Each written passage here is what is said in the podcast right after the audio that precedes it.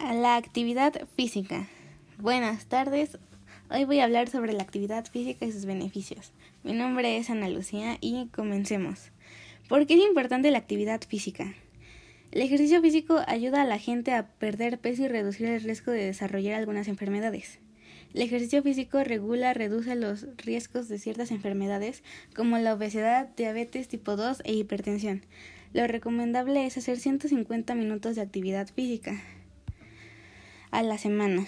Los diferentes tipos de actividades físicas son aeróbicas, flexibilidad y de fuerza y resistencia. La primera aumenta la frecuencia cardíaca, trabaja los músculos y te hacen respirar más rápido.